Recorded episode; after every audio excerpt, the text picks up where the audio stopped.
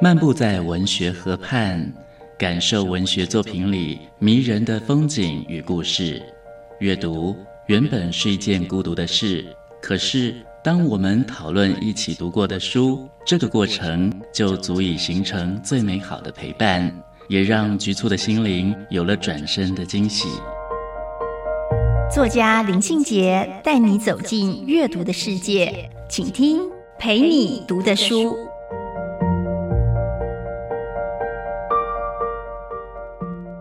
大家好，我是林信杰。今天陪你读的书，要跟大家分享的是平路的《袒露的心》。书写好像是这样的一个过程吧，把自己的心挖开，把内心的秘密公开在大家面前。那有一些事情可能是太过沉重，我们必须要用好多好多的时间才能够去平复它，再用文字把它叙述出来。平路的这一本袒露的心里面，我看到一个痛苦的灵魂，用力的自我挖掘，并且设法让自己疗伤止痛。这本回忆散文用的是第二人称“你”来进行诉说，而且呢，他一步一步揭开自己的身世之谜。这个身世之谜，也是他袒露的心这本书里面最伤痛的部分。他除了在揭开自己身世之谜之外，他也去追溯生命中在童年里遭遇到的挫折与伤害。而且呢，经过这么多的伤害跟挫折，终于来到这当下。而这当下已经是花甲之年了。平路用第二人称来说故事，对作者而言，他说好像是保持了一个非常适当的诉说的距离。那我想，或许还有另外一个目的，他不断的在跟自己进行对话，还有辩论，而且呢，让自己的过去跟当下有一组映照的关系，因此呢，真相呢就逐步浮现。在平路这一本袒露的心里面，记录到，当他的父亲高龄过世之后，有一天，他陪着母亲在说话，突然话匣子打开了，他就问母亲说：“那？”我是不是你亲生的？结果呢？这位高龄的母亲开口回应了平路的问题，从此平路的世界就破了一个大洞。原来他不是母亲亲生的。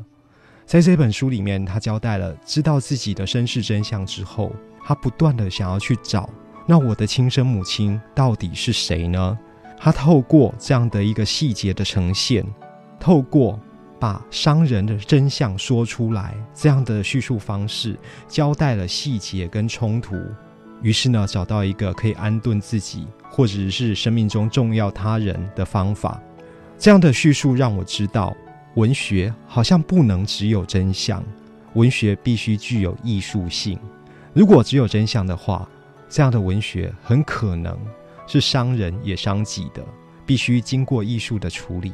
它可能才有疗愈或抚慰的作用。从真相到艺术，正是这一本袒露的心最让我动容的地方。平路在文章里面说：“时间带来某种清明，你渐渐的看清楚，心中悼亡一般的哀悼着，是在哀悼那已经没有办法改变的过去。”这本袒露的心告诉我们的，或许是这样的一种心情吧。用现在的智慧去面对那一些已经没有办法改变的过去。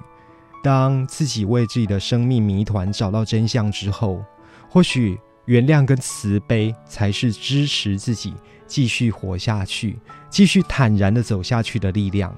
平路在里面好像有一种领悟哦。他说：“那一瞬间，你把小小的自己抱回来，抱在自己的膝头上。”他在袒露的心里面看到了童年被母亲责骂、被母亲伤害的自己。现在他用文字把那个童年受伤的自己抱在膝头上，原谅了自己，原谅了母亲，也和过去的自己和解了。这是一件多么幸运的事！或许这一本袒露的心还有一层特别的意义，它提供我们看待历史伤口的另外一种面相。当伤害已经造成。错误已经发生，人们如何在更完整的叙述里去拼凑出真相？如何在看见真相之后获得领悟？然后我们要学着怎么样在真相之后得到慈悲跟新生。